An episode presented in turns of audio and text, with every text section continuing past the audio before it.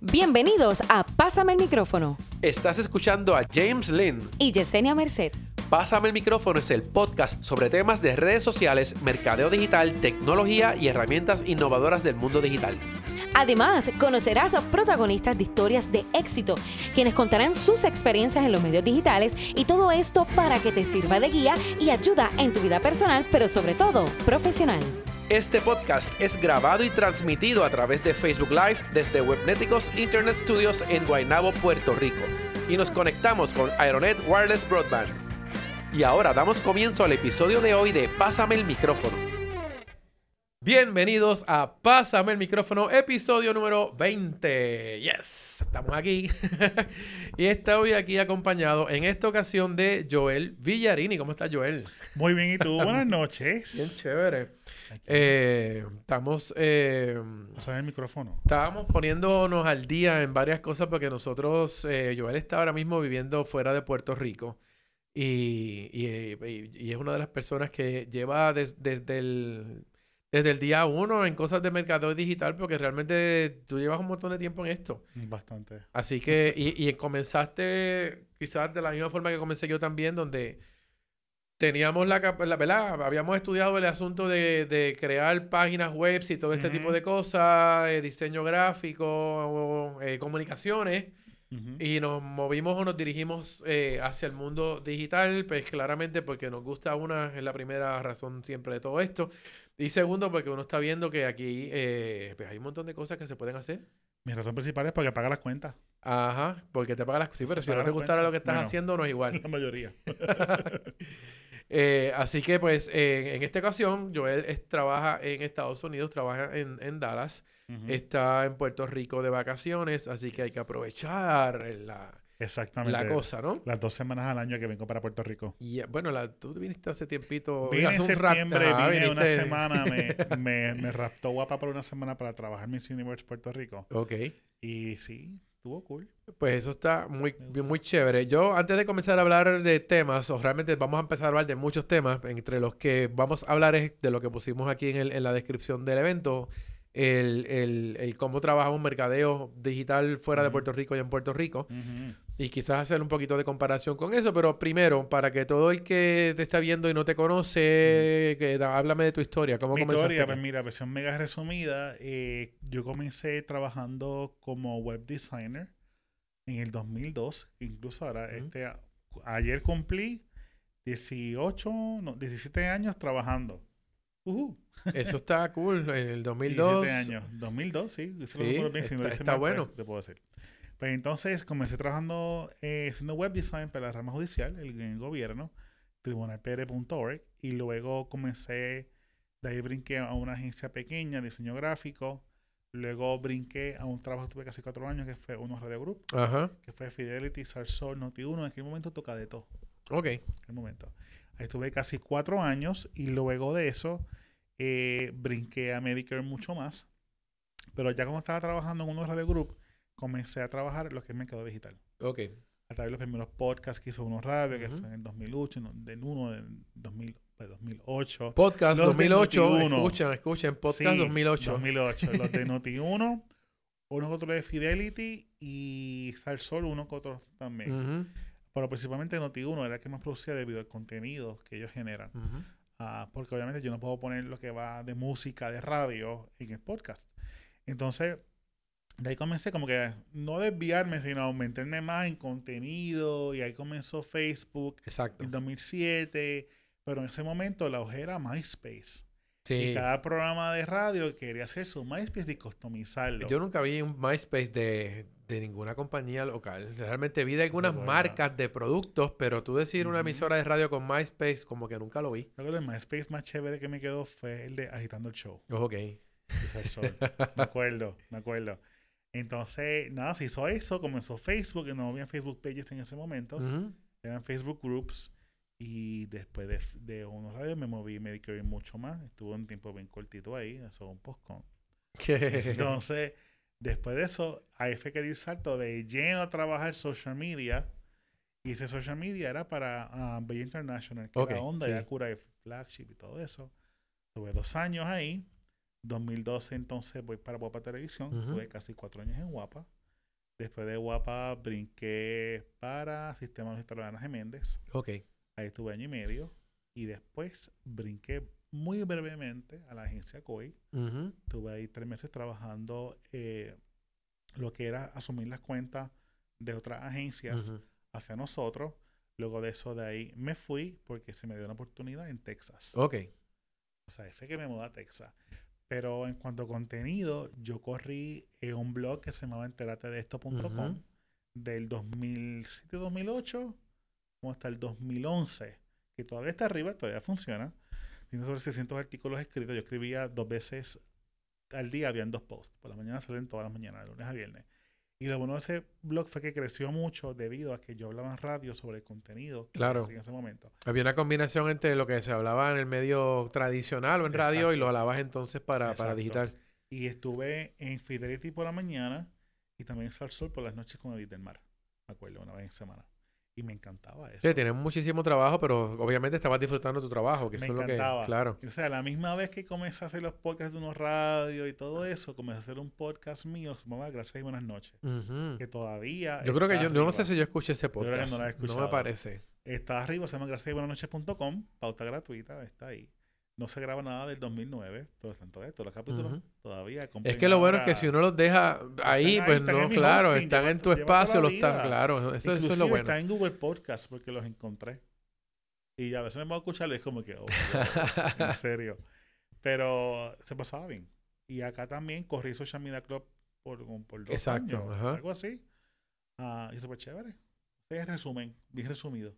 Tienes, eh, de, la- de las cosas que de nuevo me gustan y por las cuales nosotros hablamos mucho es eso. Tú, tú en todos los lugares que fuiste trataste de, de traer herramientas que eran innovadoras Sí. para aportar al crecimiento de la empresa no digital, pero la comunicación, a buscar más clientes, a hacer cosas nuevas, que es lo que yo he hecho en donde quiera que me meto también, que uno trata Sí. de buscar la manera de... de- Inclusive, algo curioso es que cada posición que tuve de social media y de médico digital, yo era quien abría esa plaza. Ok, o sea que el departamento eras tú. Yo, yo comenzaba el departamento, exactamente. Que también se parece un poquito también en algunos aspectos donde tú llegas al sitio porque necesitan, el, el- el- el- necesitan la ayuda y te das cuenta que tú eres el departamento y, y todo está... Eres el creativo, Sí. eres el que compra los medios, eres el que da la presentación, el que adiestra. A Sí, veces el que adiestra a todo el mundo. a las agencias a vender, de todo. Pero Está- se, aprende bien bueno. Eso está bien chévere. Es como que, como que lo que la gente no piensa que pasa realmente detrás de todas estas cosas. Sí. Y, y lo otro, la historia, el asunto de, de estar hablando de podcasting. Yo hablo siempre de 2005, que fue cuando comencé, pero el tú estar hablando de hacerlo en compañías y en, y en radio y en estos lugares en el 2008, 2011, cuando todo el mundo, no todo el mundo, pero hay muchas personas en Puerto Rico que piensan que esto arrancó el año pasado. No. Y, y son, No, y, no. y- y realmente que, hay, que se haya puesto de moda eh, son, una, son otros 20, pero realmente el podcasting eh, quizás nos ha escuchado mucha más gente de otros países que de aquí mismo, pero la realidad es que, que lo veníamos usando hace mucho tiempo. Sí, es que yo cuento que el proceso era mucho más fácil.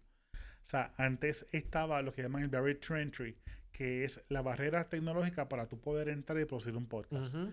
Y como te comenté ahorita, yo en mi momento que hacía podcast, como trabajaba en radio, quienes me aconsejaban eran profesionales de radio. Claro. Entonces, compra la consola con tantos canales, el micrófono así, el popper stopper, mil cosas que o sea, no es fácil. Hoy en día hay micrófonos más sencillos, aplicaciones como Anchor Claro. y otras cosas que te lo facilitan súper fácil. Sí, hoy cualquier persona puede entrar en este mundo sin mucho trabajo en lo que es la parte técnica. Exacto. La barrera de entrada es mucho más Es, más- es diferente. Eh, la barrera, inclusive, la barrera es tú conseguir tiempo de hacerlo y Claro. prepararte para, para hacer un programa. Sí, el contenido. ¿Qué, lo- ¿De qué quieres hablar? ¿Cómo lo vas a trabajar? Y, pero ya la parte, la parte eh, de equipo ya está, la- ya la Sí, tenemos aquí del otro Pero lado. para mí, que esa noche no fue que falló, se me hizo difícil grabarlo, pero yo no tenía dónde grabarlo. Ok. En lugares como este, webnéticos, no No existían. existían. O sea, yo grababa en la oficina de Aronet. En ese momento que Aronet era mucho más pequeño, Ujú. en Metro, Metro Office. Yo compré una mesa plegadiza para llevar para grabar. Ah, Tú montaste un estudio pequeño. Sí, Claro. Tenía los cuatro audífonos, el popper stopper, la cosa esta, ¿cómo se llama esto? Ah, los micrófonos, todo, el USB device, la laptop, todo. Y también compraba la, la picadera, porque grabamos dos, tres capítulos No, está, está bien, viste. Yo no traje nada para Joel hoy, pero está bien. Reojo. Reojo. Ah, y básicamente esa era cuesta arriba. Era una inversión y yo no, no saqué ni un centavo a eso. Pero yo lo hacía era más diversión, era más por amor al arte. Mira, tenemos aquí en el chat, para aquellos que nos están, en- están en vivo, a, a Juan Vélez Cor nos está saludando, que Oh. dice que es un fan del, del Claro. podcasting. Juan Y, hace unos, unos postres bien épicos. sí, no, los postres, pero Wow. también los programas que, que hace, los Wow. programas en, en de, de gaming y de Olvídate temas del hace. programa me- gaming, el postre. No, no, bueno, los- las dos cosas realmente, eh, yo, bueno, lo que voy a hacer es que, de- ahora que lo menciona, yo debería crear, este, que lo voy a hacer pronto, voy a traer podcasters al- aquí, así que ya sé que cuando él venga va a tener que traer alguna de sus recetas. Lo pone que yo sí, sí, me, me, encontré a Juan en, en Costco. Ah, ¿en serio? Hola, Juan. sí, me encontré en Costco. Pues está ahí conectado, ahorita estaba conectado, eh, debe estar por ahí todavía. a Rafi Medavilla estaba por ahí, estaba Samuel, estaba Rafi. Alberto Santana, Un tenemos saludito a Rafi. él sabe fans y compañeros de trabajo siempre conectados con nosotros. Yes.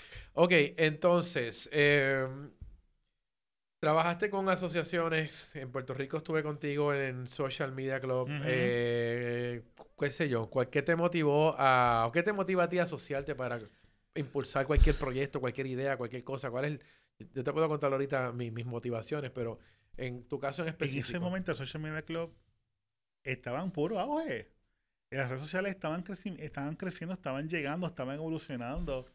Y había tanta desinformación en Puerto Rico sobre lo que hacían, lo que no hacían, cómo funcionaban, que para mí educar es algo muy importante. Yo llevar la información correcta a las personas que ejecutan es muy importante porque me, me apasiona poder comunicar y que luego ver lo que resulta de ese adiestramiento. Que hoy en día, cada que vengo para acá, doy un tallercito, me invento algo, algo por el estilo. Quiero hacer más cosas, pero no estoy aquí. Claro. Ah, pero cuando tú haces las cosas bien y después ves cómo, cómo resulta, y que lo llevas a un nivel profesional, más allá de las redes sociales, hay que contestarlas, se sabe, ¿entiendes? Sí, es algo, es algo que antes se Sí. daba que no se da hoy. Porque nosotros realmente, y, y- y- y vimos, fuimos a conferencias, o el Social Media. Club creó conferencias también. Cada dos meses teníamos algo, cada tres meses teníamos algo. Y, Sí. todo era trayendo profesionales que ya estaban haciendo cosas en diferentes ámbitos de las redes sociales. Pero los, los, eh, los, los eventos eran educativos realmente. Sí, Estábamos explicando a la gente cómo hacíamos las cosas, qué era lo Exacto. mejor a base de nuestra que funciona, experiencia. que no funciona. Es la cosa. Porque algo que pasa mucho aquí es que aquí nos debemos llevar, por ejemplo, de Estados Unidos. Y no es lo mismo. Eh, Son otra gente. Tú no puedes, o sea, tú no puedes esperar que lo que funciona en Estados Unidos funcione acá. Hay cosas que sí, claro que sí.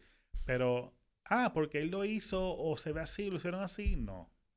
Aquí todo hay que criollizarlo. Claro, eh, pero es como todo. Yo a veces él me dice, no, porque es que allá en Suiza la gente hace las cosas de esta manera. Ajá, pero aquí no viven suizos. Aquí Exactamente. puertorriqueños. Así que Ujú. la, la, la- el, el- ¿cómo se llama? La cultura es diferente no porque nos dé la gana, es que realmente crecimos con unas cosas y ya están dentro de Ujú. uno. Por lo tanto, tú no puedes coger algo que funcione en otro país y meterlo aquí como si fuera... Exacto. Hay modelos que sirven o otros modelos que no. O sea, a mí me dijeron, o sea, yo digo, a veces digo, mira, tú no puedes comparar Chile con Zimbabue. Son completamente diferentes. Bueno, y no es que esas aquí sea aquí. Hay cosas que son un poquito similares, pero por lo general están tan diferentes que tú tienes que adaptar lo que vas a hacer a eso. No solo lo que vas a hacer, también las expectativas. Ah, porque eso funcionó, hizo tantos efectos, tantos clics, tanto whatever. Es diferente. Es muy diferente. Maribel Torres te envío un abrazo aquí. Maribel. Xiomara Suset está conectada también y te pone aquí hashtag Semana no la veo, no la veo, no la veo hace años. Así que seguimos saludando a las personas que están eh, a través de Facebook Live. Recuerden los que están escuchando el podcast por audio, que siempre hacemos, bueno, tratamos de hacerla siempre y, y- y lo hemos logrado. Yo creo que solamente han habido dos que han subido grabadas, pero siempre hacemos un Facebook Live cuando hacemos esto porque nos gusta también tener comentarios al Integrar momento, la claro, y tener integración de ustedes en, de la mejor forma. Si no, pues, pues nos escuchan entonces por, por, por audio, pero saben que estén pendientes a la página de Facebook. Busquen Pásame el micrófono en Facebook, se suscriben, activan las notificaciones y así cuando arranquemos, pues ustedes si están en un lugar que puedan escucharnos al momento, pues entran y nos escuchan ahí. Yes. Ok, así que tú estás igual que yo en algunas cosas y ahí la damos de nuevo en lo que es trabajar con una asociación porque queremos dentro de un grupo de profe- profesionales llevar un mensaje, sobre todo educar a la gente Ujú. que, que fue lo mismo que yo hice con el Social Media Club, fue lo mismo que yo hice con la IAB en, en Puerto Rico. Ujú, Tu momento. Este, Internet Society, que todavía pertenezco a ellos, este año pasado fue parte de- del- del board. Eh, ¿Por qué? Porque son eh, entidades que impulsan diferentes aspectos de Ujú. lo que yo hago que es trabajar online, que es este eh, pues, educar a la gente de cómo mercadear sus servicios en, en, internet. Inclusive llevo muchas de estas cosas a mi salón de clases en la universidad, porque doy clases en la universidad de diseño gráfico, de edición de video, animación, etcétera. Tengo ahora mismo este semestre un corrido de estudiantes muy interesante. Y, y los, eh, les enseño desde el día cero a, a, cómo deberían ellos presentarse en las redes sociales, porque realmente están haciendo mercadeos de quiénes son. Sí, ¿no? Quién tú eres, cómo, cómo te proyectas, todo eso. Y a nivel personal, los proyectos que tú arrancaste en la, en, la web, vamos a hablar de web. Mm. Aquí hoy todo el mundo le dice redes sociales a cualquier cosa que vean por internet, pero la, realmente vamos a decir que son websites, a lo, a lo, inclusive Facebook es un website, simplemente que tiene unas capacidades, unas características que hace unos tiempos era, era no se le llamaba red social, pero eh, un, dating website era una red social de alguna forma. Por eso, en la web 2.0, toda esta madre santa. Y la cosa es que todavía, todavía dicen web 2.0. Sí, todavía está la gente en esas. bueno, pues la, web en donde todos participamos y todos tenemos eh, parte en la creación de contenido, que es lo que estamos viendo ahora. Ese web 2.0 y es como tú tienes 40 años y celebrar tus 31. Eh, algo así. Este, bueno, pero si te fijas, si te, pones a pensar la, la, lo que es la, la web en comparación a otras industrias, es como si hubiesen pasado... Eh, sí, yo, yo, estoy pensando en, cómo, en cómo le damos fecha a los huesos de los dinosaurios, este, que estos, millones de años atrás. En Algo que te voy a comentar, parte de, educar es tan importante porque la comunicación digital y el mercado digital ha evolucionado tan rápido y tan y tan rápido que mucha gente a veces se frustra. Lo sé, sí. Yo hoy en día hay cosas que hacía hace tres años atrás que ya no sé hacer. Tú me dices a mí, vamos a suponer, vamos a hacer un, Twitter party. Yo tengo que repasar. Sí. No me acuerdo. Yo Snapchat lo dejé de usar por completo. No, yo lo estoy usando, pero para llevarme cosas para, para, para, los stories. Instagram. Yo lo que estoy ahora mismo dándole más cariño es a Twitter. Fíjate. Tengo un poquito más, más de cariño. Pues yo trabajo con un cliente en Twitter y como estoy todo el tiempo con la cuenta del cliente, el mío lo tengo un poquito abandonado, pero voy a, voy a trabajar una estrategia para reactivarme pronto. Pues Twitter, la que estoy leyendo todos los días por lo menos un buen mínimo media hora, usualmente una hora, es Reddit. Ah, bueno, pero que Reddit, Reddit, es una Reddit donde rompe todo en la internet, deja ahí. Cualquier interés que tú tengas, ya sea un interés general, sí. de algo muy particular o algo muy específico, lo conseguí en Reddit. Yo tengo un, hobby y es que me gusta organizar cosas y recoger y tener todo bien en su sitio. Inclusive ahora en, el primero de enero salió en Netflix Tidying Up with Marie Kondo. O sea que hay una, hay una, serie de, hay una serie de eso. sí, y tú me dejas miedo. La amo. Entonces, ¿qué pasa? En Reddit hay un foro que se llama Organization Porn que son fotos que gente que pone fotos de closet, todo en su sitio, todo perfectito. Y yo me quedo como que, wow, qué lindo. Yo aspiro a hacer eso. Ajá, ojalá un día. Voy, voy encaminado. Yo me levantara y se viera todo así. Sí, no. yo llevo mi, mi, apartamento en esa vía. Ajá. Anyhow, por para que tú veas como el internet es más allá de Facebook e Instagram. Claro. Porque mucha gente se queda con esas gringonas de Facebook e Instagram. Te olvidas que hay un website, te olvidas que Twitter tal vez no es la red más famosa para tu negocio es importante, es importante. Lo que es política, eso es puro Twitter. Por eso, ah, yo todavía tengo gente que me dice que nadie, no, nadie ya usa Twitter en Puerto Rico. Nadie ya usa Periscope en Puerto Rico. Bueno, tú ni la gente que tú conoces, pero un montón de gente lo usa. Y, y, y, la Internet no es Puerto Rico. en el planeta hay un montón de gente usando estas herramientas todo el día para, para, para muchas cosas productivas que no son estar viendo memes como ustedes hacen en Facebook. Una de, las herramientas que yo uso en, mi trabajo es, se llama Crimson Hexagon. Y Crimson Hexagon es una herramienta de análisis de data a nivel de social bien intensa. Crimson tiene acceso a todos los tweets desde lo que se llama Twitter Firehose, que es Twitter del 2008, que comenzó 2007, hacia hoy. Yo puedo buscar cuánta gente mencionó X palabra o X frase Tienes acceso a una data histórica impresionante. hasta hoy en día. Y yo con eso, aunque eso no mide Facebook debido al API, Instagram lo hace eh, más o menos, le saca una data bien valiosa de esos programas. porque es un mar de conversaciones que están ahí disponibles para ti, para tu poder determinar con qué frecuencia, frecuencia se compra algo, se habla un tema. Tú puedes hacer un hexagon, medir en un mapa cómo está interactuando el virus, eh, la influenza o, los catarros en Estados Unidos. Tú miras el mapa y miras el volumen de conversación, ves que comenzó en Florida, sigue para acá, sigue para acá. Lo miras históricamente años previos y tú ves que siempre para, qué sé yo, para el mes de febrero ya llegó California. O tal vez ya tú ves que para el mes de enero ya está llegando por Nevada. Pues sabe que va a llegar este año más antes que antes porque la conversación que se está dando adelantada. Yo estuve, yo estuve hablando de eso reciente, bueno, recientemente no fue, yo creo que fue el verano pasado, estuve hablando de eso en televisión y, y es muy interesante porque lo puedes sacar por esas interacciones que hay en redes sociales. Yo lo estaba hablando desde el punto de vista en que lo sacas por las búsquedas que están haciendo las personas en Google. exacto. Porque también, claro, puedes entonces darte cuenta que, que, puede, puede ocurrir en ciertos mercados por lo que la gente está buscando y sobre todo en el asunto de la salud. Cuando la gente está buscando una serie de síntomas y todos están muy concentrados en una ciudad, en una zona. Sabes que hay algo pasando. Hay algo pasando y empieza entonces a, a, moverse la... Exactamente. O sea, que realmente a veces cuando, cuando aparece una supuesta epidemia, no digo supuesta, vamos, aparece una epidemia, muy probablemente el gobierno ya la estaba previendo hace tiempo y estaba creando unas medidas que probablemente si no hubiese hecho eso como está pasando ahora, a lo mejor hay epidemias por ahí que se pudieron haber visto peores de, lo que se vieron. Exacto. O sea que eso es súper interesante. Tú tenías, de nuevo, regreso otra vez a los proyectos personales. Tú mm. tenías dos websites, ¿no? Tenías... Tenía Enterate, bueno, todavía está enterateesto.com. Pero los... los ¿Qué más tenía yo? ah, sí, wow, sí, me fui este viejo. Yo tenía cafrería.com. Ah, cafrería era el otro, sí, es que no me acordaba. Pero. De los Dubi Dubi. Claro, y ahí vamos. Yo también era un Dubi Chaser, yo también era Dubi Hunter, yo también tiraba fotografías de Dubi y rolos por todos lados porque había una, un trend, el bullying de las redes sociales en, aquel momento era contra las mujeres que, salían a la calle. Era, ok, primero comenzó, antes de Facebook Page, era Facebook Group.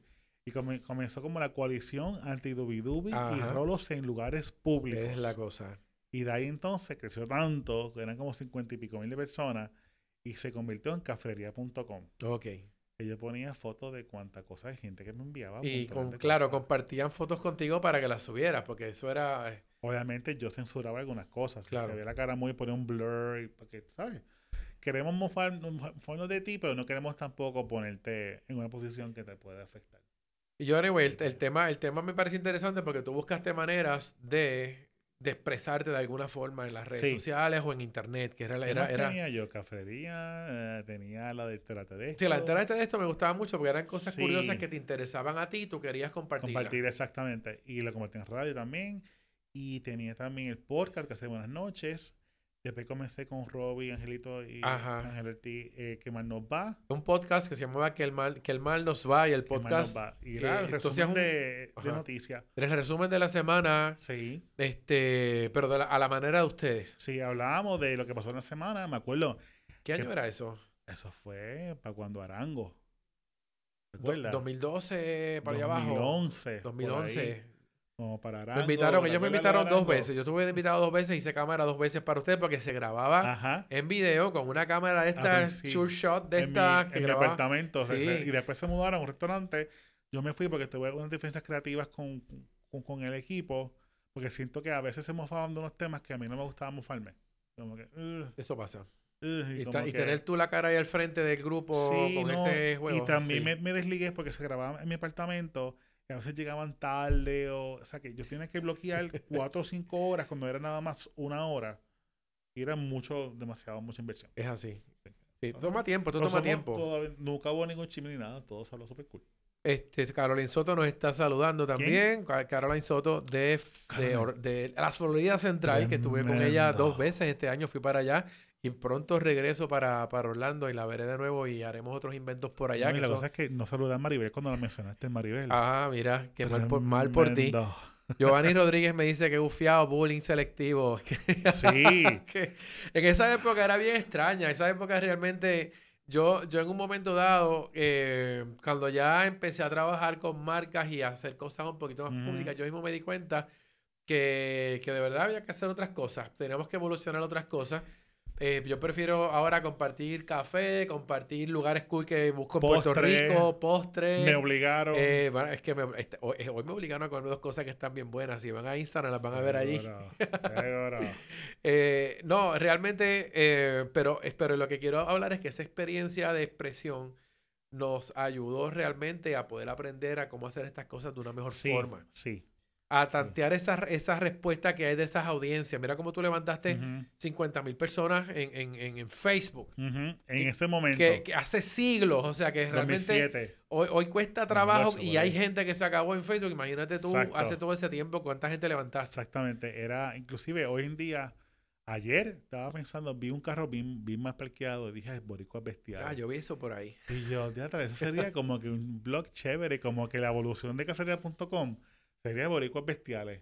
Hay algo así por ahí, yo creo. Había alguien Sí. tra- tragando cosas con ese, con ese hashtag en algún sitio. Pero, Pero vi la foto porque la publicaste. Es como decir, exacto, es como decir el People of Walmart, pero versión boricua.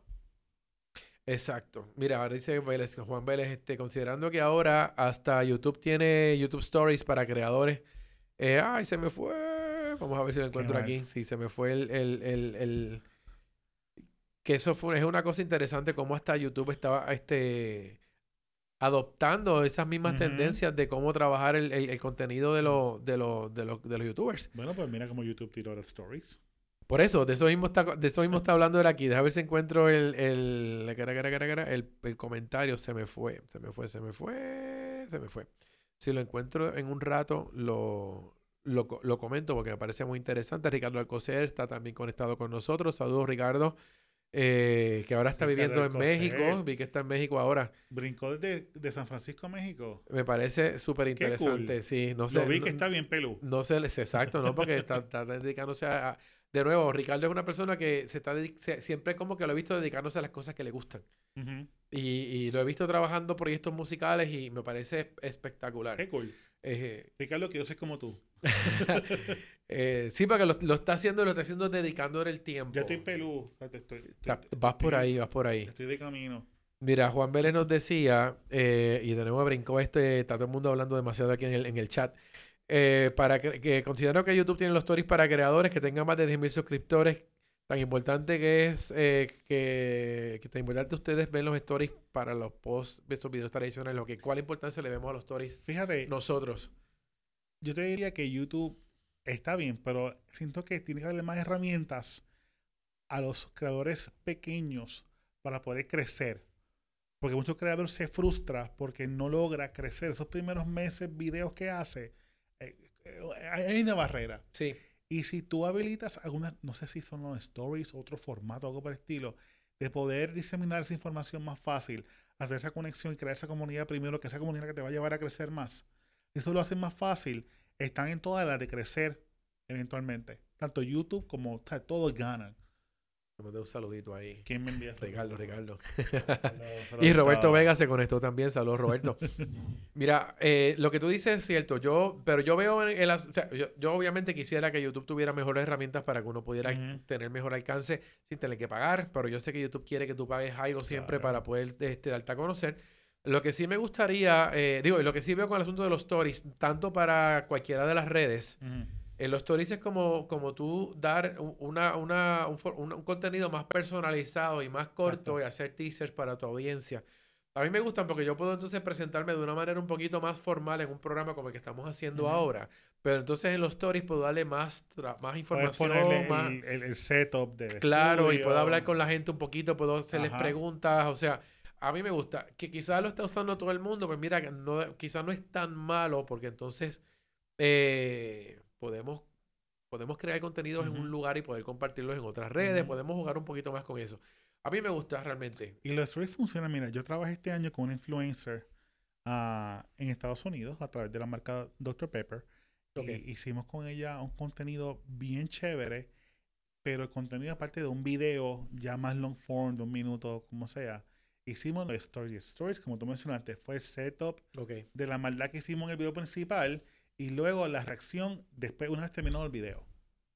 Y fue súper cool porque se- el contenido se lanzó no todo el mismo día. Hubo primero el setup, el video y, lo- y luego fue el after. O sea, Y lo, bueno es que, lo bueno es que de esa ejecución o de esa producción pudiste crear varias ejecuciones para las redes Que fueron dirigidas a diferentes personas. Agarraste a, a- a- un grupo de personas y lo fuiste llevando, le tiraste la, la- la historia completa y después le tiraste un, un- un- un- desarrollo de finalizar qué fue lo que ocurrió, etcétera. O sea que- no, y, o sea, y quedó cool y la gente, com- los comentarios fueron muy buenos.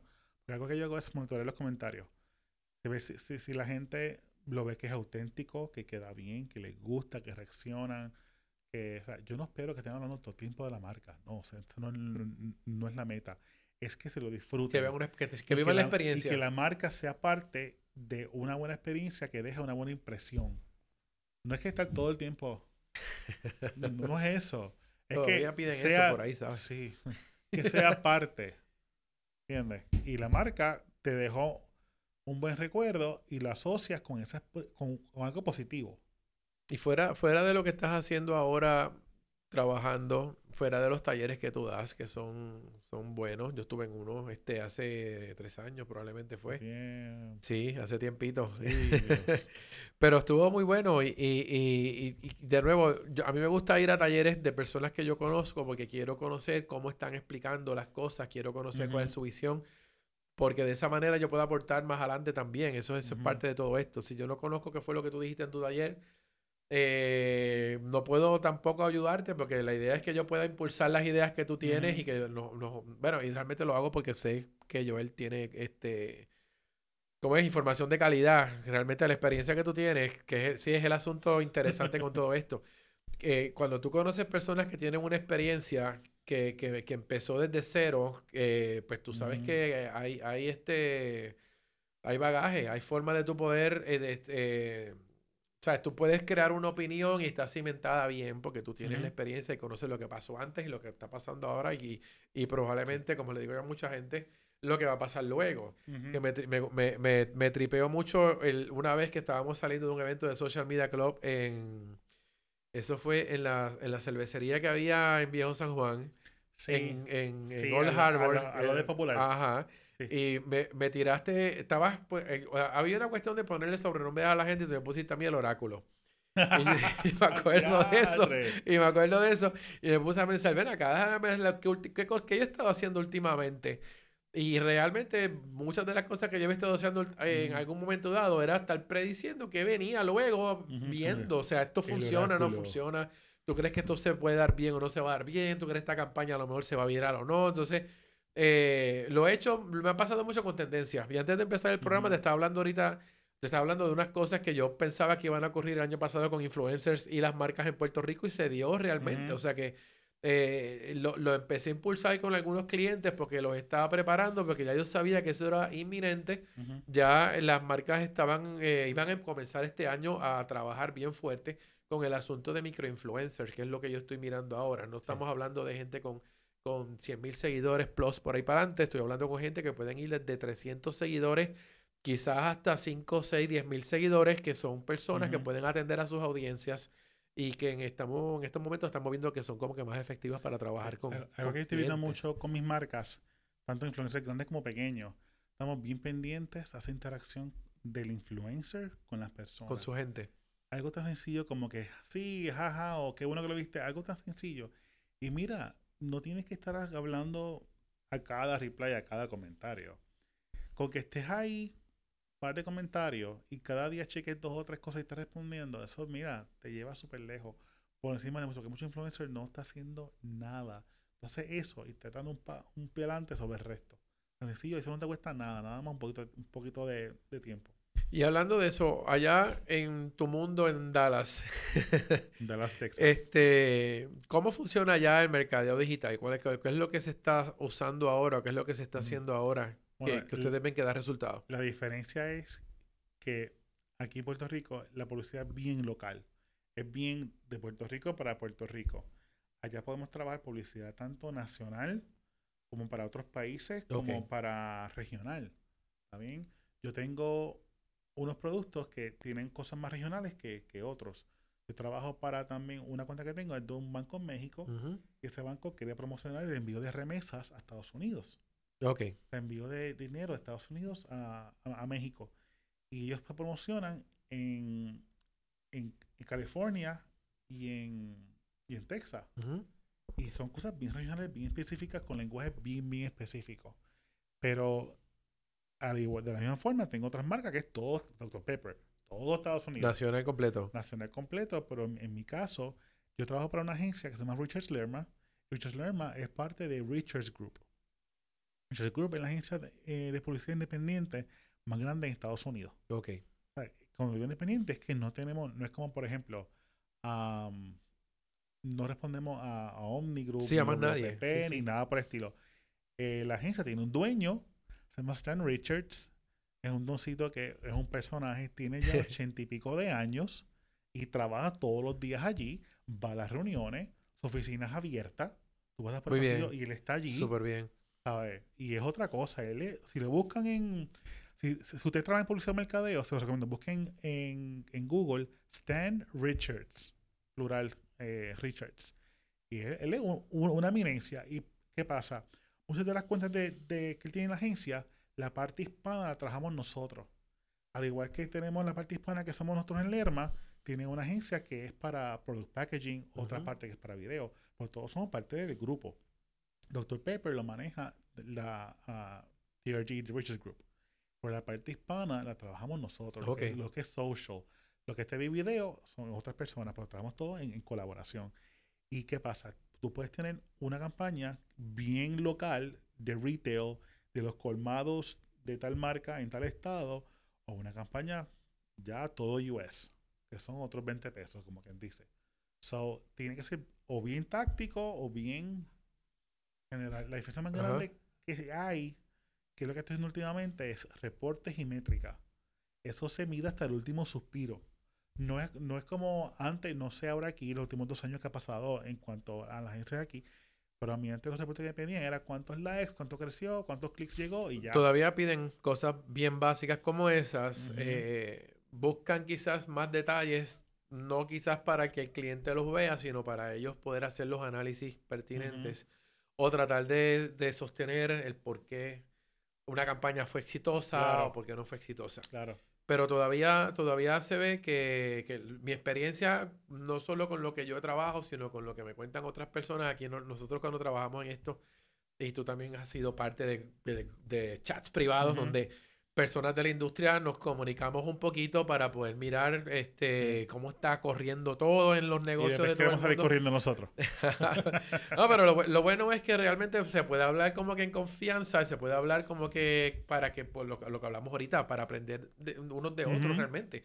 Sobre todo cuando estamos en un mercado que, que en este caso es Puerto Rico, donde esto no es tan grande. Por eso yo, yo voy a Estados Unidos como que con lo que tú trabajas, tienes que trabajar con unas cosas bien interesantes y bien Sí. este, abarcadoras cuando trabajas para una nación completa. Y, y quizás no toda la ejecución se ve igual en todos los lugares, o quizás cuando trabajas con un pueblo específico, con una ciudad específica, las cosas cambian de una manera bastante grande y tú, estás, tú tienes que ver todo eso. Sí, y ahora mismo, ahora que hice eso de, de, de ver cosas de o- o- otras partes, nosotros todos los lunes a las 10 y media de la mañana tenemos unos, a las 10 de la mañana tenemos una reunión que es de est- estrategia. Todo lo que hacemos de estrategia digital, porque ese, ese es mi título, ah, Digital Social Strategy. Nos reunimos en un conference, somos como 20 y pico, y hablamos nada más media hora. Y hablamos de qué hicimos, qué hemos hecho, qué no funcionó, qué no nos funcionó. Y uno del grupo, una vez en semana, hace una presentación de máximo 10, 15 minutos. De mira, esto hicimos, este es nuestro case study. Esto nos Ujú. dio el palo, esto no, esto sí, nos dio dificultad, esto, esto no- nos resultó. Y aprendemos uno del otro así. No vamos a conferencias como las que yo iba antes, Ajá. porque nos enfocamos nada más en lo que nosotros estamos ya haciendo.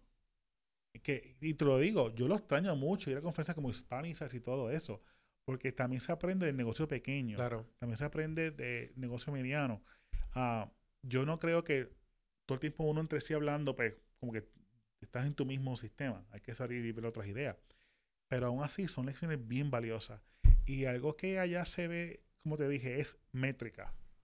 ¿Qué estás haciendo? Porque mi reporte, obviamente sí, tiene cuánto crecimiento tuviste, tráfico. Pero yo te segmento, por ejemplo, de la comunidad hispana, esta comunidad respondió a video así, respondió a contenido de estático así. Nos dimos cuenta que tal vez a los americanos no les encanta tanto el story en tal formato. Ujú. Vamos a hacerlo en este. Entonces vamos, como quien dice, afilando el cuchillo, optimizando. Claro, puedes ¿Qué optimizar las ejecuciones funcionó? luego, claro. Exacto. Entonces podemos hacer, comenzar la campaña con 25 anuncios en social media, en Facebook o, o Instagram. 25 corren por 48 horas. Le ponemos tanto dinero a cada uno. 25 creativos. Y a veces puede tener dos idénticos, lo que varía es el copy. Y estamos detectando qué diferencia hay, cómo responden. Una vez termina eso, 48 horas, aguantamos un momentito, hacemos un reporte, qué funcionó, qué no funcionó, con cuál nos quedamos. Y de 25 bajamos tal vez a 12 A las, más, 10. a las más efectivas dentro de Y de que ahí entonces corremos la campaña full blast. Eso está muy bueno. Está muy, Eso muy, lo siempre lo hacemos. Muy bien. Yo, Y yo nos creo que... sentamos en rondas y rondas de reuniones y todo. Y, y lo bueno es ese, ese asunto de poder entonces tener la información para poder trabajar. Y tú, pero tú tienes herramientas buenas para poder ayudarte a recopilar esa información también de una manera un poquito más sencilla. Sí, y no es solo información, es tú decidir qué vas a usar y qué no, porque hay tanta métrica disponible en esto, tanta que te puedes dar horas y horas y días.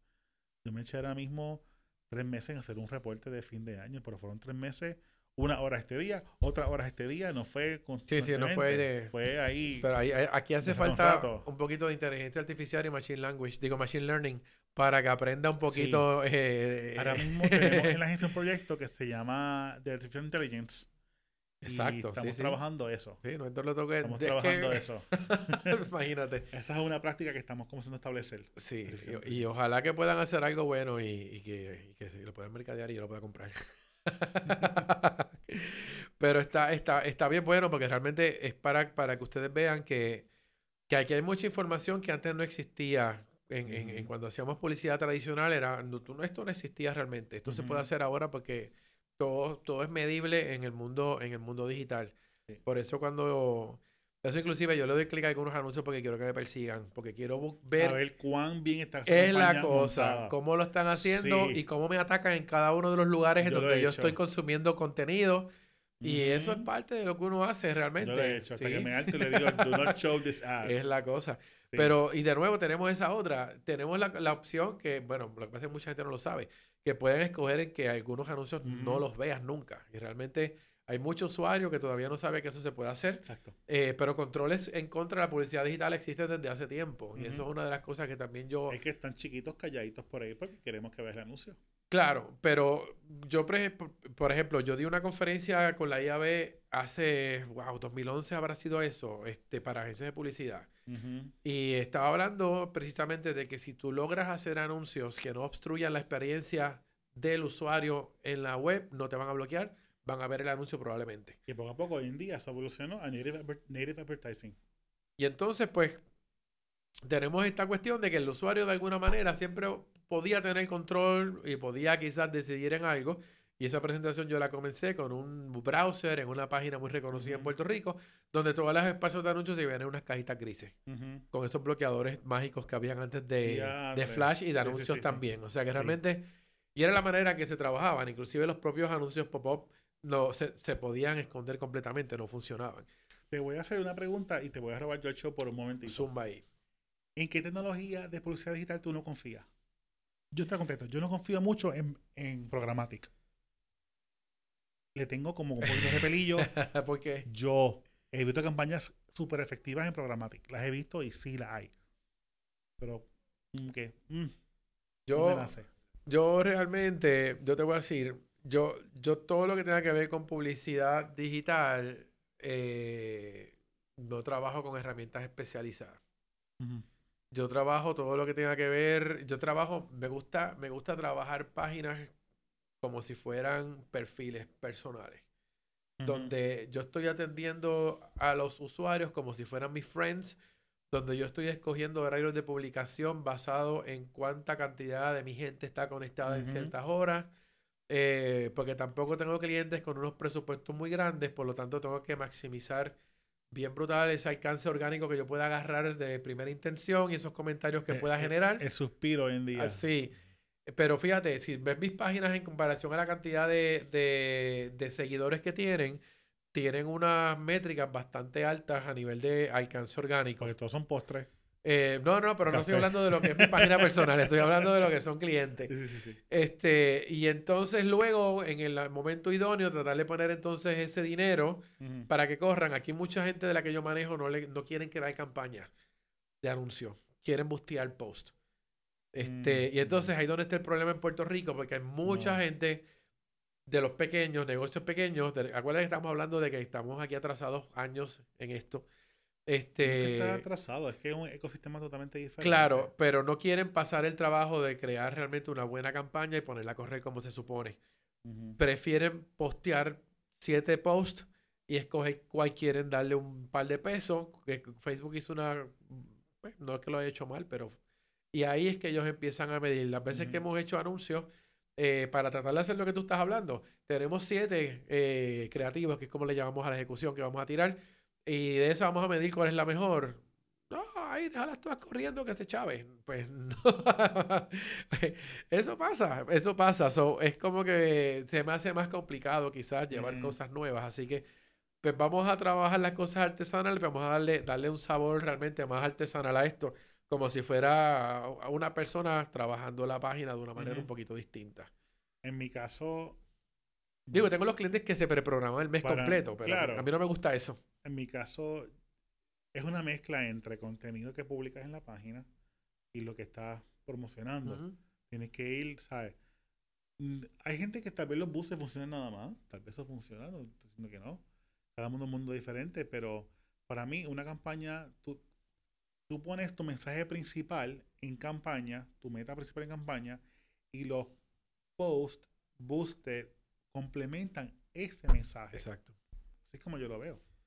Pues a veces yo voy y pregunto qué vamos a promocionar en estas próximas dos semanas y me miran con esta cara de que no sabemos. Pero No, no, no. de todo lo que tú tienes en esta tienda, algo tenemos que darle Esa es otra diferencia, la planificación se hace. O, O sea, yo ahora mismo, o no quieres vender nada, pero vamos entonces a impulsar servicio al cliente. Vamos a impulsar algunas Mira. cosas que nos diferencian de la competencia. yo sabía ya desde octubre, octubre más o menos, septiembre, qué plan en el 2019 se va a hacer. ¿Dónde se compran los medios? ¿Cuánto se va a comprar? ¿Cuántos posts voy a tener que hacer? Ya desde desde octubre. Claro, yo y sé. yo ahora llego en enero a comenzar entonces, ¿cuáles van a ser los posts? ¿Cuántos vamos a hacer exactamente? ¿Cuándo publican? ¿Qué mensajes van a tener? ¿Qué vamos a colocar? Pero es, interesante cuando tienes un cliente que quiere saber cuál es el plan del próximo año y tú le preguntas qué vamos a lograr porque tú eres el dueño de la compañía, que es lo que tú quieres trabajar. Eh, y se queda en blanco. A mí, se, a mí seguida que me dicen, no, que eso es una página. Yo, no, no, no, no. ¿Qué tú quieres lograr primero? ¿Cuál es tu El objetivo, sí, el objetivo. ¿Cuál es tu objetivo? ¿Quieres generar más, más leads para vender más? Ok, pues vamos entonces a dedicarnos a estas herramientas que existen. ¿Para qué tú vas a poner un boost post de qué lindo mira el sol de la mañana salió con un poema? ¿Para qué?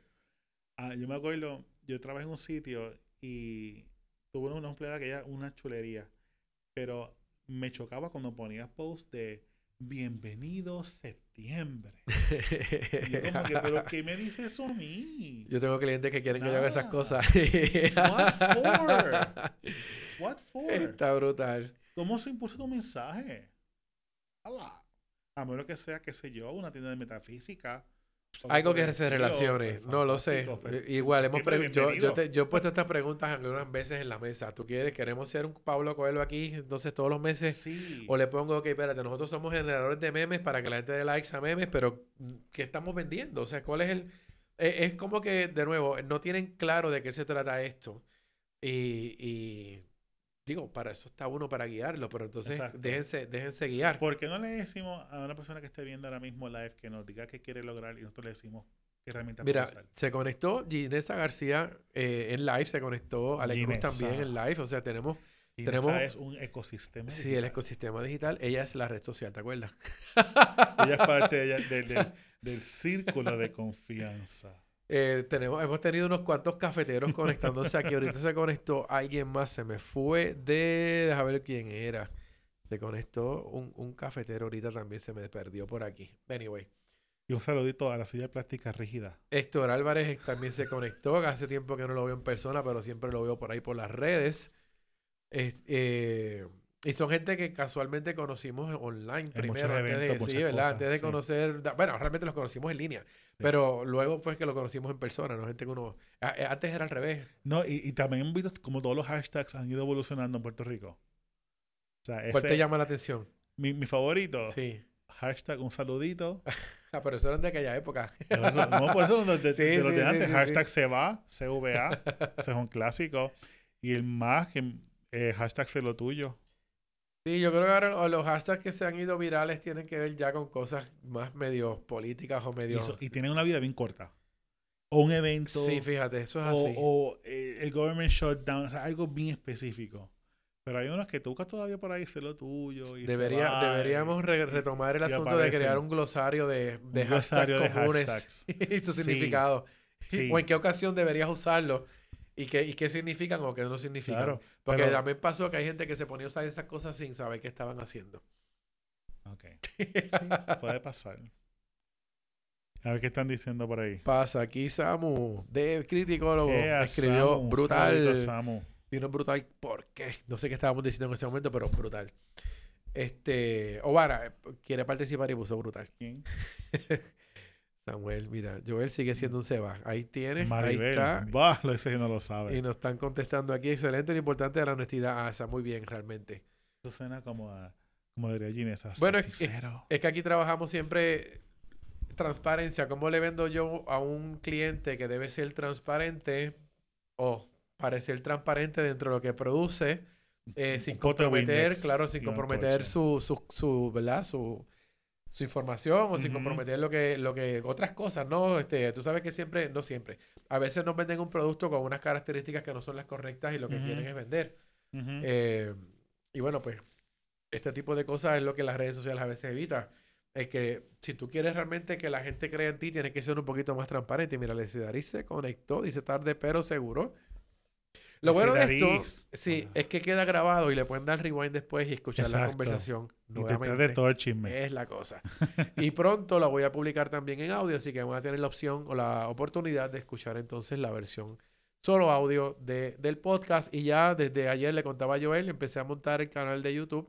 Así que todo el año pasado está subiendo a YouTube y pronto va a estar disponible. Y ya una vez que ya lo tenemos en YouTube todo, cada vez que salga un podcast nuevo, pues vas a estar subiendo a YouTube directamente. Si puedo, si no lo voy a subir posteriormente, pero lo vamos a tener en los dos sitios. Esperemos que puedas. Yes. Este, Wanda Gisela se conectó también. Saludos, Wanda. Wanda Gisela la amo. Qué bella. Tienes el fan club completo tuyo aquí hoy. Y no, y aunque no lo crea, aunque te voy a decir algo acá. Mira. Me hace mucha falta esa- toda esa gente. Porque yo acá estaba en Social Media Club, estaba en muchos eventos, conocí a mucha gente. Llego allá y nadie. Como si estuvieras en la estación espacial Yo te voy a hablar con todo. haciendo este- órbita. Sí, no. Bien, eso es poco. Yo llego allá y es tan diferente todo lo que conlleva mi trabajo que yo me sentí ignorante por meses. Yo en la reunión era como que, "Mm, mm, mm, no voy a decir nada porque lo, lo que digas es estúpido. Bueno, pero aprendiste entonces mucho entonces, me imagino, ¿no? O sea, me- fuiste Fue como aprendiendo. que, un, como que si te pusieran conocimientos de años en cuestión de meses. como- pero yo, en una, yo, yo me pregunté qué yo hice, qué yo hago aquí, por qué yo di salto. Y es una experiencia que muchas personas que nos mudamos a lo que dicen la diáspora eh, les pasa. Es el que rayos yo he hecho, qué yo hago aquí. Y te pasa a los 3, 4 meses de haberte mudado. Y me lo dijeron, te va a pasar. A me pasó como a los cinco meses. Y dije, ¿qué yo hago aquí? Tengo un lugar que conozco gente, que he hecho mi network, que me conocen, que tengo una reputación, bla, bla, bla, bla. Y llego aquí y no soy nadie. y hoy, ¿cómo Y lo todavía no soy ves? Ajá, nadie. por eso te voy a Which is fine. Sí, sí. Pero Pero sabes dónde estás navegando ya, ya. sé dónde estoy Ajá. navegando, sé cómo se va de cobre, caí en tiempo, me tomó tiempo caer, ahí como que, venga redundancia, me costó mucho tiempo y paciencia y yo me pregunté muchas veces, yo tengo que regresar, ¿qué hago? ¿Me hago? Me pasó. No fue como hasta los nueve meses, un año que yo vine a sentirme como que, ok, ya tengo esto por el mango, ya está agarrado por el mango. Porque yo llegué allá y yo llegué en la época de rush de mis cuentas. Ok, o sea que Y llegaste no en había nadie momento- corriendo. Yo tuve que llegar corriendo y a correr. Y aprendí a través de atropello tras atropello tras atropello. Que yo llegué con un conocimiento de Puerto Rico. Claro. Es completamente Diferente. diferente. Y encima de eso, aprendí también a usar Mac, que yo no sabía, yo no era de Mac. Hoy en día, las, felizmente. Pero en ese momento, hasta cosas tan sencillas como poner un acento, era un nightmare. O sea, que fue bien cuesta arriba. Y encima de eso, no tener tu gente, tu familia y todo eso, o sea que tampoco lo hace más fácil. Pero te digo que hoy en día, lo que he aprendido y la experiencia que, que- que- que he tenido, no me arrepiento lo más mínimo. Y si lo tuviera que pasar otra vez por todo lo que yo pasé, lo haría. Y estoy súper emocionado con lo que voy a aprender este año y los retos que vienen por delante. Eso está Así bueno. ¿Y cómo tú ves la cosa? Entonces, que nos puedas comentar algo ya Mira, gente, profesional. fácil. Chatbots. Inviertan en chatbots. Ah, eh, stories. No publiquen tantos stories en un día. O sea, los stories son de 10 segundos. Cuando tú pones 20, 15 stories, me está obligando a ver. Una estás, película. estás forzando a un medio a actuar de la forma que no fue diseñado. ¿Me sigue? Sí, no, yo, yo inclusive yo, pref- yo pienso que quizás con tres corridos ya fue suficiente. Tratar de contar tu historia. Si es una Sí. historia que tenga que ver con publicidad o con ese tipo de ejecución, si es una historia personal de quiere hacer otras cositas, yo no, no me molesta lo- O tanto. por lo menos, si estás en una cobertura de un evento en vivo, coloca dos o tres cosas, pero hay personas que a veces, y no los culpo, los pueden obligar por contrato hacer un montón de Claro, lo piden a veces. Pero para esas cosas más en vivo está Twitter. Pero Joel, Twitter no lo ve tanta gente como mueve Instagram. Sí, es válido. Pero es cuestión de O sacar, hacer el, un live. sacar- exacto, que ya sacar el- sepamos el live. jugo lo mejor a cada plataforma. Sacar el, el partido, el fuerte. Lo que pasa es que yo en Instagram veo tantos posts y digo, espérate, ¿qué es esto? Ah, ¿qué más te puedo recomendar? Tenemos los, chat, los chatbots, tenemos la, los stories y hacerlo correctamente. Exacto, los stories y métrica. Ok, la Yo, medición. di- yo digo, mi trabajo hoy en día, la mitad del tiempo o más, se me va métrica. Aquí debería haber, Un Como curso aquí. de Excel. como aquí, sí, claro, pero yo pienso que en Puerto Rico, como no tenemos quizás la capacidad de, de dinero que pueda haber, eh, yo, yo haría, yo haría una, yo, estaría cool hacer una, una compañía de métricas para darle servicios a Me- varios medios ¿Me avisa? y, yo la monto. y eso sería un palo. Yo la monto. Porque así realmente podemos, inclusive el, el Bureau de Métricas, punto, si las métricas vienen con el sello de Joel Villarini, son válidas. Como pasaba antes, ¿te acuerdas con, con cuando aquí hubo un momento en donde las marcas no creían en Google Analytics? No sé por qué rayos no vas a creer en Google, pero si venía de Certifica o venía de estos packages que la gente compraba para medir el tráfico de su página web, ah, estaba todo cool. Pero nadie creía en Google Analytics y esto era como que es que no podía ver, yo no podía pensar que había gente tan ignorante eh, en una agencia de publicidad o en un lugar Sí. donde trabaja en mercadeo, porque es que realmente no hay forma de que me digas tú que Google no va a ser el más fiel en, medi- en medirme cualquier cosa que esté ocurriendo en Internet. Y Google no es perfecto. O sea, yo a veces veo discrepancias entre lo que Google me dice y lo que me dice el Analytics nativo de WordPress. Ah, bueno, pero Siempre hay claro. cositas que, que varía. Pero por general el estándar es Google. Sí, ¿verdad? sí, sí. Eh, que inclusive quiero este año rece- recertificarme en Analytics y otras cositas. Pero tú no tienes que tener un presupuesto gigantesco para hacer buenas métricas. Hay métricas nativas, orgánicas que tú puedes sacar. En mi taller yo di, eh, parte del curso es cómo hacer un reporte de sentimiento. Eso es súper importante. Desde el día ¿Cómo uno que estamos trabajando con esto. ¿Cómo sí. llevas sentimiento a nivel de números? ¿Cómo lo llevas a nivel de temática? Sea, eso, y sentimiento tanto para ti como de tu competencia. Eso se, se dio en el taller. Bueno, Y todo el Joel, mundo como que, ah, uh, ok. Joel dio, dio- Joel dio ese taller el año pasado, dio el taller hace un par de semanas. Lo di en septiembre Sí. cuando viene para Miss Universe.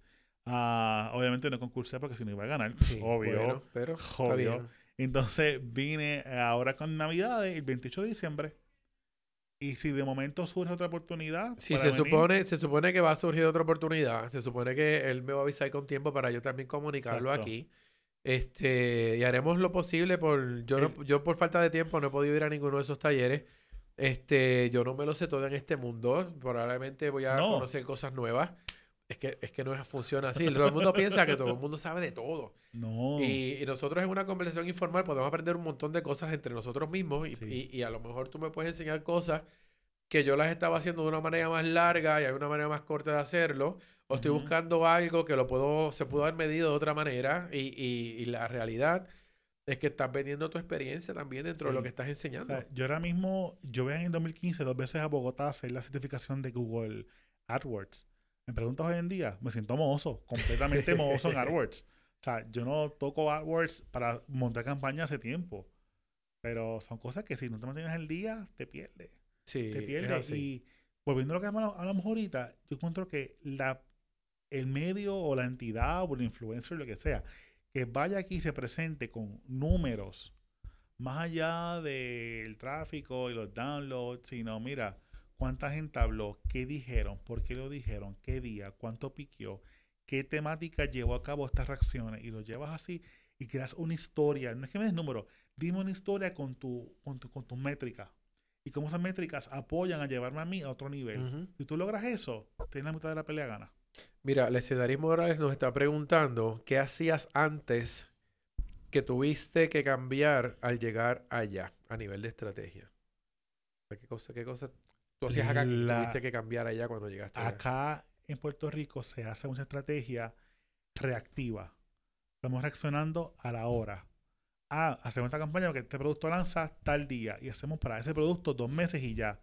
Aquí yo no siento una planificación a largo plazo.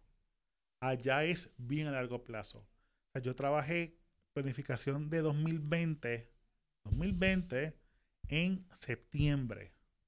Mi cliente ahora tiene esa información, la procesa y el plan de medios me llega ya este año más tarde. Mi campaña termina como para agosto.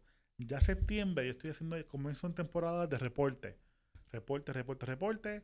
Montones de reportes. Y después de eso, próximo año. Eso está O sea, interesante, es, pero es el, es el planning long term. así como lo dice, es real, real. Aquí estamos acostumbrados a ver una campaña que dura un tiempito muy corto, desaparece todo y se fue la awareness del producto y se fue todo. O aquí reaccionamos a cosas que hizo la competencia. Ajá. No somos proactivos. Es como, eh, y esto es algo que yo lo he dicho mil veces. Y te lo digo a ti porque lo hablamos ahorita y esto pasó hace años. Cuando yo trabajé en unos radio en el 2008, yo les dije a ellos, hagan un podcast de resumen de noticias diario de cinco minutos. 2008, ¿qué pasa? ¿Qué pasó en el 2018? Diez años después. Y Fonseca tiró su Sí, resumen Jay tiene su resumen. y lo está vendiendo de lo más bien. lo Y no es la mega producción de la vida, es bien homemade. Y lo tiene, y lo está moviendo. Sí. ¿Dónde están esos medios tan grandes con tantos recursos que hacen estas cosas? No, ni los que tienen Están los muy más cómodos en sus no, laureles. Sí, sí, no lo muy están haciendo. Ellos hace tiempo pudieran haber hecho algo y lo, y lo hubieran vendido. Y no lo hacen tampoco de la manera correcta, es la que pienso Pero, yo. ¿qué pasa? El día que otra emisora de radio lo tire, ah, Guapa Radio o XYZ Radio tiró un podcast de noticias. Ah, vamos a hacerlo nosotros. Eso es ser reactivo y no proactivo. Y aquí hay mucho de eso. Y la estrategia es como que ahora resolvemos, chun chun chun, tapa el hoyo y vamos. No es algo long term. Esa para mí es la defensa más grande de lo que yo hago ahora que no hacía antes. Y ok, y, y, eh, hablando de, mira, Agnes Pérez nos está saludando también. Agnes. Todo el mundo está yendo poquito a poco, ya estamos cerrando el podcast. Quiero, quiero, ya me estás diciendo lo que viene, pero request. a nivel personal entonces, ¿qué- qué- tú vas a- me estabas hablando ahorita que estabas pensando en comprar equipo de podcasting o por lo sí, menos. sí. um, quiero este año volver a hacer mis cosas creativas que yo hacía antes, quiero otra vez. Por la cual todos esperábamos siempre pacientes a ver qué Tengo- Joel se tiraba en las redes nuevas. yo, mira, yo en un momento tenía mi podcast, tenía eh, tenía que hacer buenas noches, que más nos va, tiene Carmen del Pinar, Es- Eso está cool, todo el mundo le gustaba eso. que si la buscan es en Twitter, arroba palmaditas, búsquenla. Exacto. Y también está en Facebook, Carmen del Pinar. Eh, muchas cosas que quiero rescatar. Y se- ahora comencé hace como un año, o más, dos años, en Instagram a hacer los momentos ole ole. Ok, sí, eso los vi, los he visto, los ¿Y, he visto. y qué pasa? Sí. Tengo ya para y le dice, oye, muévete esto un poquito más, dale más forma. Y quiero hacer momentos ole ole, quiero hacer un, algo mío, quiero resucitar que hace buenas noches. Lo iba a hacer ahora, el 28 de diciembre, grabar el décimo capítulo, nueve años luego, pero uno de los chicos no pudo llegar Ok, y no pudimos grabarlo. Pero eso está como que estaba ahí cosas. esperando. Sí, y tengo un deseo bien grande de hacer cosas creativas. Otra vez. Como que esa vena me está picando ya. Pues tan pronto sepas algo, bueno, nos vamos a enterar nosotros, espero que nos enteremos. Sí, claro que Pero ya espero que la próxima vez que estés con nosotros, que yo, yo espero que sea cuando vayas a, a crear tu próximo taller, eh, Ujú. porque quiero realmente apoyarte mucho en eso. Me encantaría venir para acá. Si me cubren el pasaje, yo, yo. Trabajamos, sí, buscamos, buscamos formas de poder hacer algo chévere y, y trabajamos algo para, para que también la gente que nos sigue, que realmente muchas personas, eh, Glenda Ortiz se conectó también, está todo el mundo llegando poquito a poco. Glenda, hashtag CVA. Sí, este, el- la realidad es que eso, tratar de, de apoyarte en lo que viene, porque yo sé que la gente que nos sigue les interesa esto y en Puerto Rico, como te contaba eh, hace unos días atrás, todo lo que tiene que ver con medición es una ciencia oscura para Sí. todo el que trabaja en estas cosas en Puerto Y Rico. tan- y tan poderoso. Sí. Tan Y es poderoso. súper, súper, súper importante. Así que no, todavía veo que se usa mucho redes sociales como si fuera para poner un billboard o poner un anuncio en un periódico No. como te dije ahorita, clientes todavía pidiendo banners en la web. Este, y, y realmente estamos, tenemos herramientas para hacer cosas, cosas mucho más poderosas que eso. Ujú. Y, y yo le digo a todo el mundo, mira la experiencia tuya, ¿por qué compraste algo? Porque tuviste una publicidad que te estuvo entrando por diferentes medios, Ujú. tuviste, o sea, habían formas de comprar fácil. Ahorita te voy a contar una que me llegó hoy, eh, muy buena, buscando influencers. Sí, esa, esa estuvo espectacular. Sé sincero. Eh, la voy a contar rápido aquí antes de, de Dale, cerrar dale. el podcast. Cuenta, cuenta. Veo un anuncio en, en Instagram que dice buscamos influencers. Era en inglés el anuncio. Ok. Y era una marca de relojes. Ok. Y le di clic ahí. Pa, contéstate estas preguntas. Ok, las contesté. Boberías. ¿Cuál es tu email? ¿Cómo te llamas? Y dame tu cuenta de Instagram. Escríbela aquí. Pa. Y a los cinco minutos te llega un email. Fuiste seleccionado para ser ambas, embas- ambas- embajador, embajador, embajador de la marca. Mm. Vas a este website nuestro, puedes escoger cinco relojes y los vas a tener totalmente gratis. Ok, le di clic. Vas a la página web. Hay 11 relojes allí, creo que para escoger. Y dos, los más bonitos, estaban sold out. Mm. Tenías los demás para escoger. Pero cuando tú te pones a ver las fotos, yo que soy fotógrafo, te das cuenta que esos relojes no valen lo que dice el costo. Sí, que son como Reloj que de 300 dólares. Relojes Y Wish. los- y tú lo único que pagas es el shipping. Pues tú escoges, yo escogí, si el ejercicio completo, escogí los tres relojes y el shipping son 50 dólares. Y yo, "Ah, estoy comprándolo. ¿Sabes? No, y después te dice que cuando los compres, lo único que ellos piden de ti es que tú publiques cosas en las redes sociales con este hashtag y con no sé qué jodiendo. O sea que realmente les te están obligando a creerte que vas a ser em- embajador de Luego, Lo Ujú. digo así porque así lo vi. Yo no vi que esos relojes costaran mucho dinero.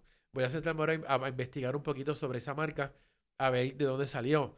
Pero me parece una estrategia interesante de pescar gente que quiera, eh, qué sé yo, creerse que van a, ser, este, ¿verdad? Ambassadors de una Sí, sí, marca. como que están de moda ser ambassador y ser influencer. Exacto. Y entonces el asunto de que lo que vi, básicamente seguramente cuesta lo que estoy pagando en shipping. No sé, no vi que, que lo que No, estaba, como tú dices, parecía de ¿Sabes qué me suena eso? Me suena a un chanchullo de los 90 de Columbia House. Ese, De los CDs, ¿te acuerdas? sí, Que- sí, sí, sí. Bueno, pero en Me este caso era eso. raro, porque realmente, de verdad, quiero ver si alguien compra esos relojes y me los enseña, a ver si realmente son relojes de calidad, pero yo los vi todos. Ah, y todos los relojes tienen la misma descripción. El material y la, toda la descripción era igual para todos los relojes. Sí, no, como que está- eso está un poquito wish. Sí. Pero yo creo que mucha gente va, va a correr el proceso, así que estoy Mm. esperando a darle clic al hashtag en un mes, no mes, no, quizás una semana, y ver cuánta gente anda por ahí con ese, Reloj. con ese reloj. A ver sí. cuántos cayeron en la trampa. Bueno, a ver cuál es el truco con es el como que se lo tuyo, pagaste 50 pesos. Pero, ¿sabes? Me, pasó, me parece una técnica buena porque si quiero mercadear un producto, quizás de una manera un poquito más económica, me puedo tirar una maroma como esa, este, que busca embajadores para mi marca, este es el producto, tú solamente pagas el shipping Ujú. y probablemente puede ser un producto real, pero pues sí, yo te voy a hacer el producto, no importa par- qué parte del mundo tú vivas, pero tú pagas el, el- el envío. Pero realmente pues, yo lo que pasa es que las fotos no las vi de calidad, no vi, no vi, Pues buena suerte cuando lo hagas. no, yo no voy a hacer nada. Yo lo dejé ahí. Entonces, tú sabes, un shopping cart estos inteligentes que tú cuando te quedas ahí un rato esperando en el checkout te dice, te quedan nueve minutos. Ay, no, no, Eh. no, no, no. Pasó. Pero bueno, voy a entrar otra vez y chequear.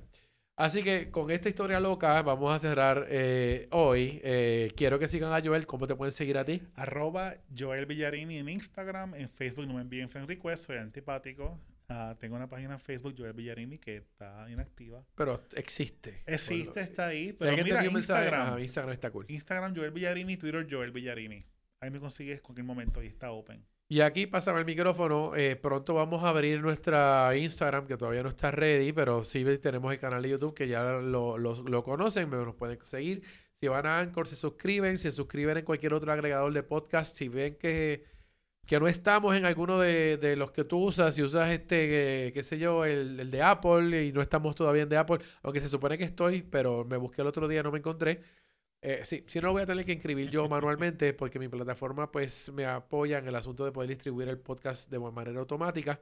Pero si no está en el agregador que tú usas, pues yo hago el trabajo y lo pongo El ahí. agregador. El agregador. Acuérdate que yo doy clases de esto y hablo así Agregador. bonito, sí, porque... eh, whatever. En el programa que Eso- tú eso uses... suena a un lenguaje bien sistémico. Sí.